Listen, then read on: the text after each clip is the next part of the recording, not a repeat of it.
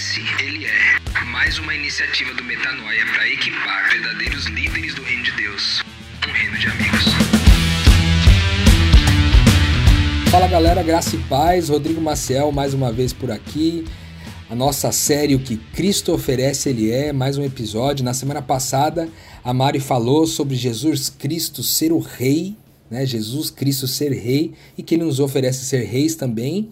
Ele, rei dos reis, rei sobre todos nós, mas nós também, como governantes, não somente da nossa própria vida, mas também da vida dos nossos irmãos, né? E também de tudo aquilo que está à nossa volta, como governantes, como reis amorosos e graciosos como Cristo é. E hoje, no episódio de número 10, a gente vai falar que Jesus Cristo, ele é maduro e que ele oferece para nós sermos maduros também como ele é. Falar de maturidade não é, é, tão simples, não é tão fácil, principalmente porque na nossa geração algumas palavras estão um pouco corrompidas. Talvez por causa de é, da geração dos nossos pais, de terem tentado forçar algum entendimento é, para nós, nesse momento algumas palavras são difíceis de processar e uma delas é sobre maturidade. Muitos de vocês, assim como eu, fomos cobrados a vida toda para nos tornar maduros, até fora de hora, né?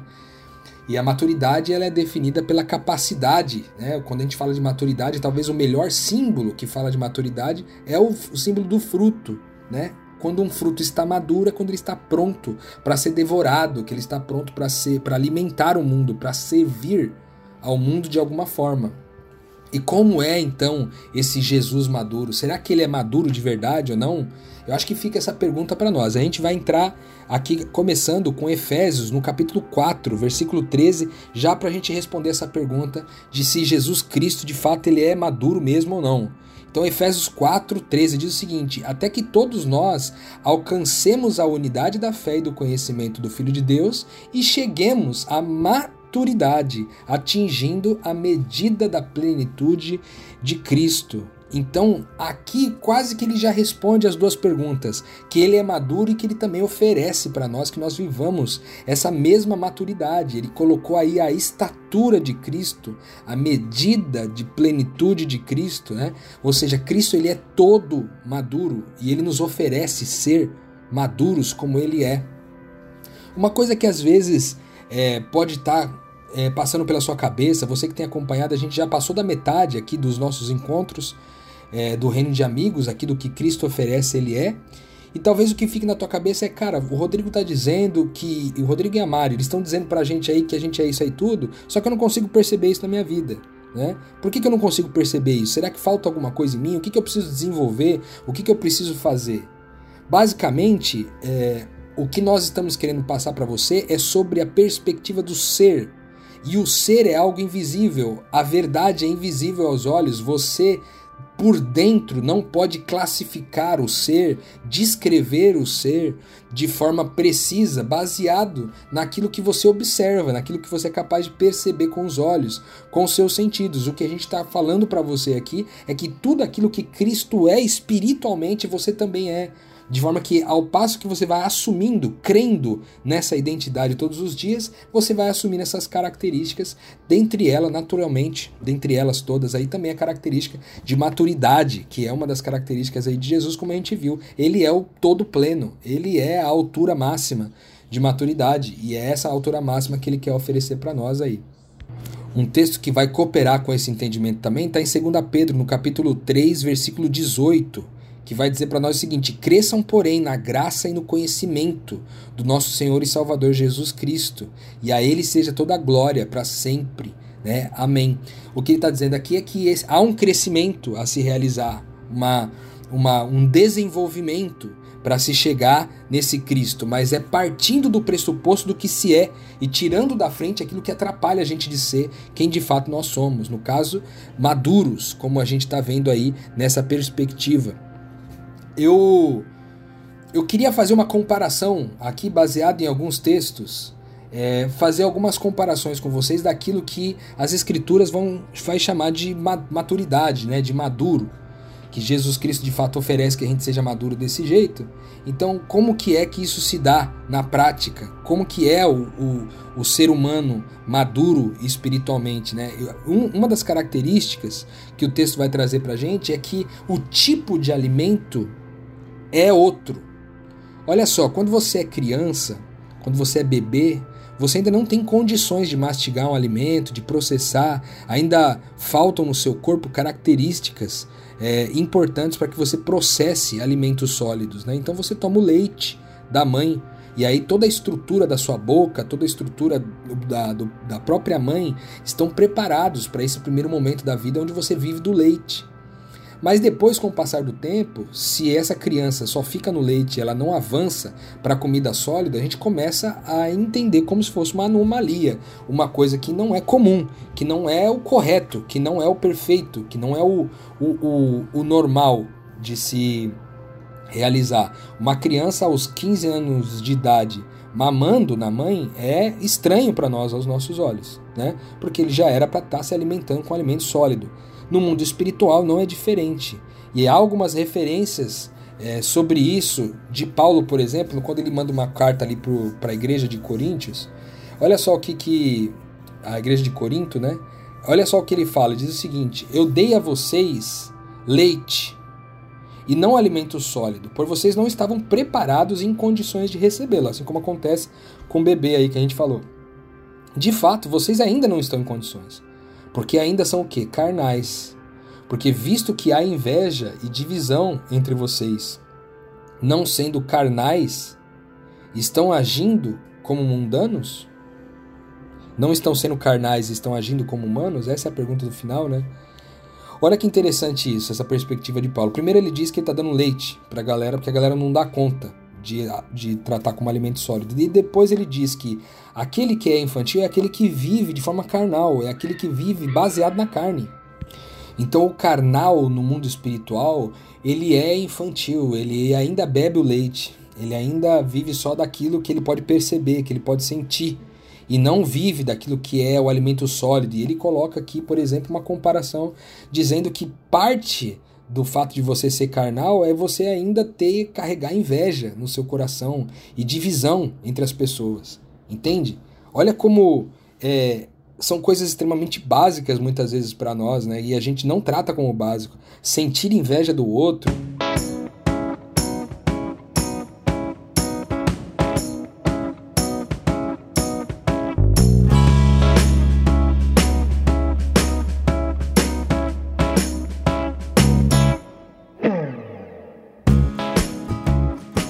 Certa vez eu ouvi uma frase do uma frase que eu gostei muito que fala que como que eu é, uma vez entendido quem eu sou, toda vez que alguém conquista alguma coisa, eu comemoro isso que é conquistado. Eu comemoro o crescimento do outro. Então, eu comemoro a vitória do outro, comemoro as conquistas do outro. Isso é parte de ser maduro, não viver em torno de inveja, mas sempre comemorar que se o outro está vencendo, nós estamos vencendo, porque nós somos um, de fato. E outro, ele fala de divisões, né? Esse pensamento que muitas vezes é rebelde, que é um pensamento que separa pessoas. Eu acho isso tão incrível porque a gente estudou lá quando a gente falou sobre graça, a gente falou sobre uma das coisas que Deus abomina é que a gente separe pessoas, separe amigos íntimos, é, a separação, a divisão é a abominação para Deus. Então, quem ainda vive nessa, nessa, nessa prerrogativa de separar, de, de, de formar divisões, né? Você tá ali com um grupo, aí você faz um. tem aquele pensamento faccioso, né? É, fazendo as famosas panelinhas e excluindo pessoas, ou por preconceitos, ou até mesmo por inveja. Às vezes, muitas vezes, você divide as pessoas. Isso é coisa de gente de é coisa de bebê espiritual, entendeu? É coisa de gente que ainda não não experimentou na sua identidade de fato essa maturidade que vem de Jesus. Paulo diz lá na carta aos Hebreus, por exemplo, que é, esse Hebreus 5,14 diz assim: Mas o alimento sólido é para adulto, os quais, pelo exercício constantes, tornam-se aptos para discernir tanto bem quanto mal. Né? Um, esse alimento sólido ele é também essa essa é também parte dele é também um exercício, né? Alimentar-se é também exercitar-se nesse mundo espiritual. Ainda em Hebreus, né, dentro desses versículos, dois versículos antes, do 12 em diante, ele fala assim: Embora a essa altura vocês já devessem ser mestres, estão sempre precisando de alguém que os ensine novamente princípios elementares da palavra de Deus. Estão precisando de leite, não de alimento sólido. Quem se alimenta de leite ainda é criança, não tem experiência no ensino da justiça. Mas o alimento sólido é para adultos, os quais, pelo exercício constante, como eu falei, tornam-se aptos para discernir tanto o bem quanto o mal. Então, essa é uma outra característica aí é, com relação ao adulto e à criança, né? Aqui nesse texto de Hebreus ele fala sobre o ensino da justiça, né? E a gente estudou juntos aqui sobre justiça e a gente viu que justiça no reino de Deus é a equidade, é repartir o direito, né? É quando eu não, não eu entendo que eu não preciso mais reclamar direitos, exigir os meus direitos, mas eu estou sempre na disposição de repartir com aqueles que ainda são bebês, que ainda estão no leite, né? não cobrando deles que eles sejam mais do que precisam ser, mas também ofertando né, da minha parte tudo aquilo que eu sei que eu tenho em grande quantidade da parte de Deus. É, em Tiago, no capítulo 3, versículos 14 a 18, tem um texto bem interessante também que fala sobre maturidade. Olha que interessante, diz assim: Contudo, se vocês abrigam no coração de vocês inveja amarga e ambição egoísta, não se gloriem disso nem neguem a verdade. Esse tipo de sabedoria não vem dos céus, mas é terrena. Não é espiritual, mas é demoníaca.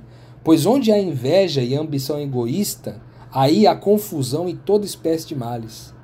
Mas a sabedoria que vem do alto é, antes de tudo, pura, depois pacífica, amável, compreensiva, cheia de misericórdia e de bons frutos, imparcial e sincera. O fruto da justiça semeia-se em paz para os pacificadores. Então, quem é maduro espiritualmente não busca a sabedoria animal e terrena, né, como diz o texto aí, mas busca uma sabedoria do alto, essa sabedoria que ela tem, ela tem suas características próprias, né? Ela não se trata de ambições egoístas ou inveja, mas ela é, ela é pacífica, ela é amável, ela é compreensiva, ela é cheia de misericórdia e de bons frutos, ela é imparcial, ela é sincera. Você vê que comparação interessante? Então, se eu ainda vivo nessa ambição egoísta, sabe, de conquistar, de ser o primeiro, de ser o maioral, de ser reconhecido, de ser amado, de ser escolhido, de ser chamado. Sabe, se eu ainda estou nessa necessidade, eu ainda não estou experimentando maturidade. Eu ainda não estou experimentando aquilo que Jesus disse que eu sou ao oferecer para mim ser quem Ele é.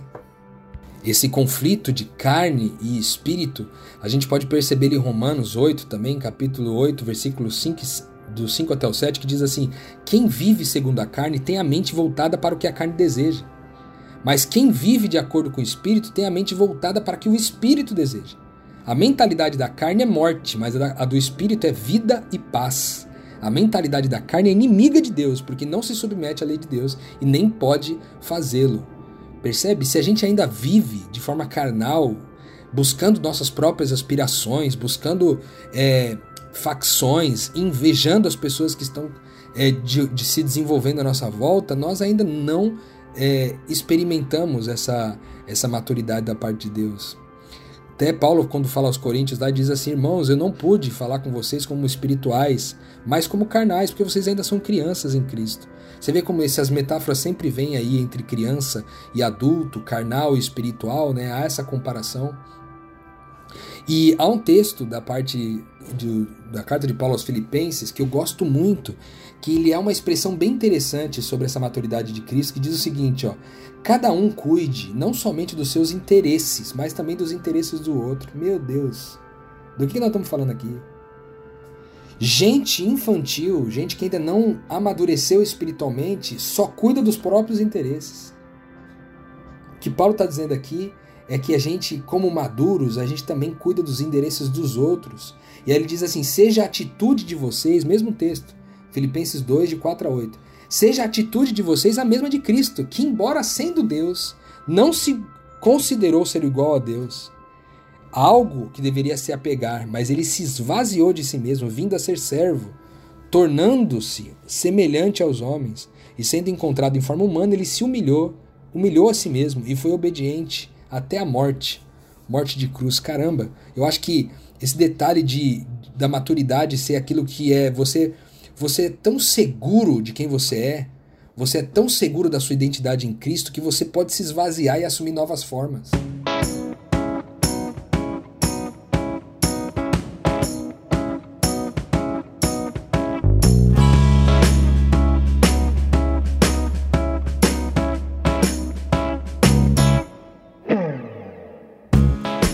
Você não precisa ser o cara que dá a carteirada, sabe? Dizendo assim, eu sou o filho de Deus, eu sou o Cristo, eu faço, eu deixo de fazer, eu sou espiritual, etc. Você não precisa provar nada para ninguém. A própria necessidade de provar já revela uma dúvida. Quem é maduro não duvida de quem se é e por isso não precisa ficar se provando. Muito pelo contrário, justamente por saber quem se é, por saber que participa de quem Deus é, que participa dessa mesma identidade, que participa dessa mesma natureza, justamente por saber disso é que a gente pode se esvaziar. Então, diante de uma discussão onde alguém está tentando provar um ponto, querendo estar certo, querendo prevalecer, querendo vencer uma discussão, você não precisa ser o cara que vai vencer, não precisa batalhar para ser o cara que vai vencer representando Deus com a bandeira. A melhor forma de você representar essa natureza divina não é, é ao final vencer a discussão mas é ao final ser conhecido como bondoso, verdadeiro, belo. Entende? A bondade fala muito mais do que o saber. A bondade prega muito mais do que o saber. Então, quando eu vejo esse texto falando de Jesus se esvaziando, cara, ele era Deus, ele não se apegou ao fato de ser Deus, mas se esvaziou para ser servo, é interessante isso demais, porque isso fala dessa pirâmide invertida, né? De, de hierarquia no reino de Deus, porque no mundo comum que a gente vive, a hierarquia é manda quem pode, obedece quem tem juízo.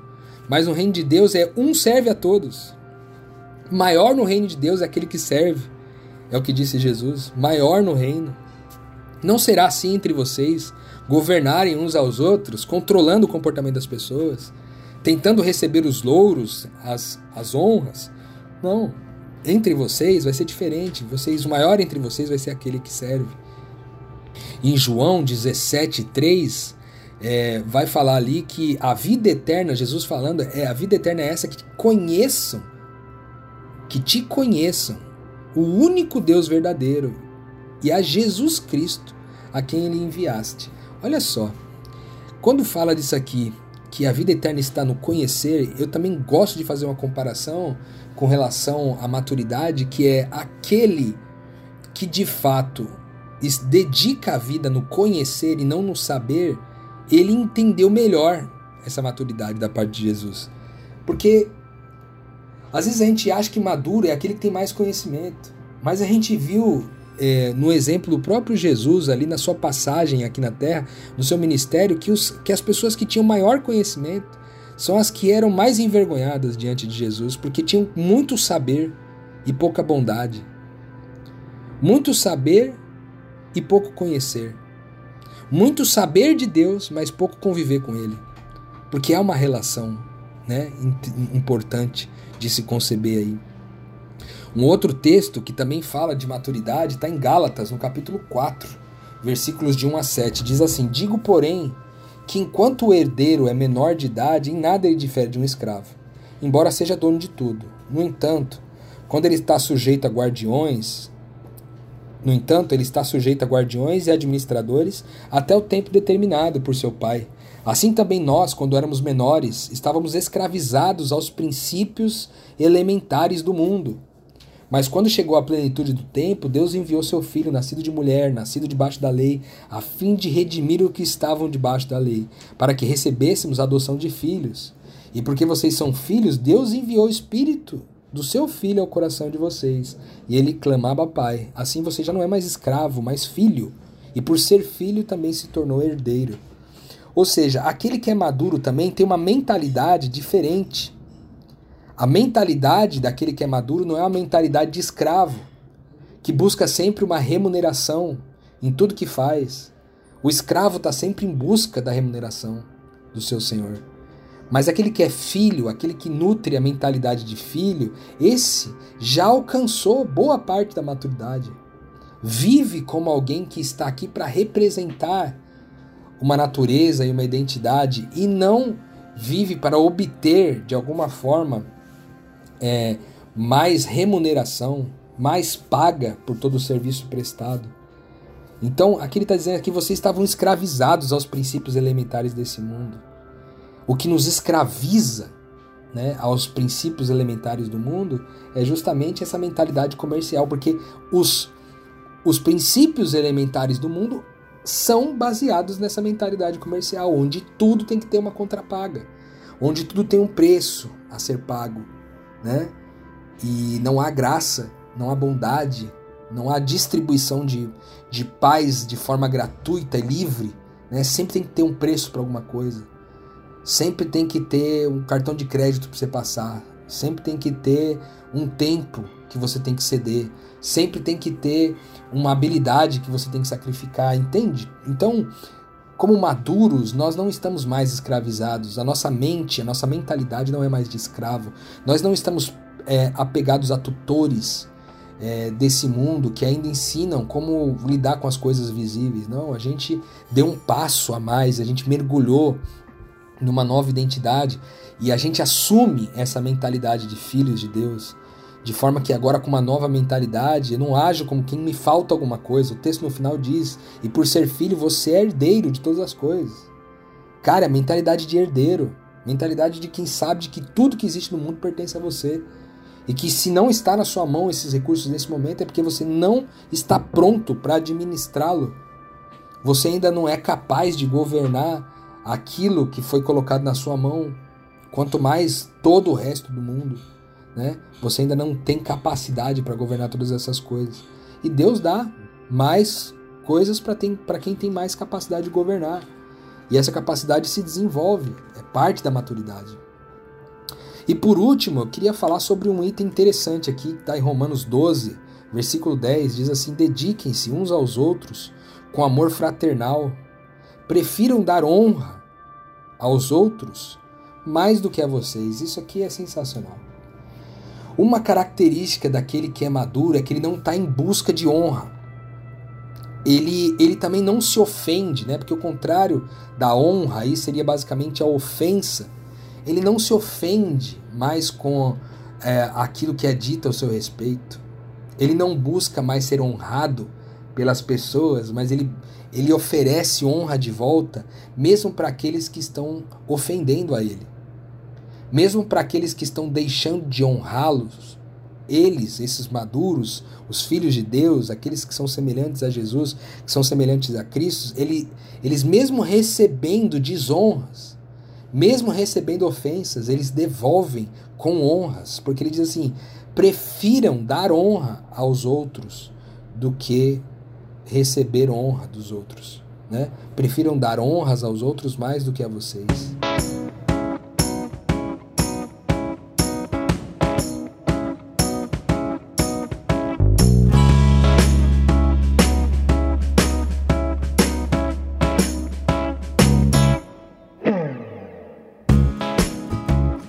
honrar mais do que ser honrado. Meu Deus, isso é um ensinamento muito profundo. Quantas coisas a gente faz nessa vida para ser honrado? O quanto a gente espera dos nossos filhos, dos nossos cônjuges, dos nossos amigos, o quanto a gente espera deles honra. Né? Como se a gente tivesse feito algo de muito significativo na vida deles, de forma que eles deveriam reconhecer o legado que nós deixamos. Para quê? se tu tem certeza de quem você é, se você sabe exatamente a sua identidade, você não está atrás de honra. Você não está buscando honra de mais nada. Mas você está buscando honrar aos outros. Como seria uma sociedade onde todos estão preocupados em honrar as outras pessoas mais do que serem honrados? Sabe? Como seria uma sociedade? Como seria dividida essa sociedade? Então, é, hoje a gente falou muito sobre maturidade, falou sobre Jesus ser maduro e sobre o fato de que o que Cristo oferece, ele é. Então, se Cristo é maduro, ele também oferece maturidade para nós. Ele oferece essa mesma estatura dele para nós, de forma que a gente assume isso pela fé. Nós cremos naquilo que Deus disse a nosso respeito, aquilo que Jesus disse a nosso respeito, e tendo assumido isso, a gente pode viver então de acordo. É, em Filipenses, no capítulo 3, versículo 19, diz que o destino dessas pessoas que não são maduras é a perdição, porque o Deus delas é o estômago. É, eles têm orgulho do que é vergonhoso, só pensam nas coisas terrenas. Cara, o cara que é maduro espiritualmente, ele já saiu dessa fase também. Entende? De fazer do seu estômago o seu Deus. O que, que essa expressão quer dizer? É, não somente do ponto de vista né, da gula, que seria o caso aqui, tipo, de pessoas que comem propriamente dito, mas está falando do estômago, é tipo as suas necessidades, sabe? Aquilo que você acha que é necessário para viver. Sendo que, que Deus falou, cara, você tem do que comer e que vestir, tende por isso o suficiente. Não, mas você ainda busca coisas para satisfazer as suas necessidades. E aí as suas necessidades se tornam o seu Deus.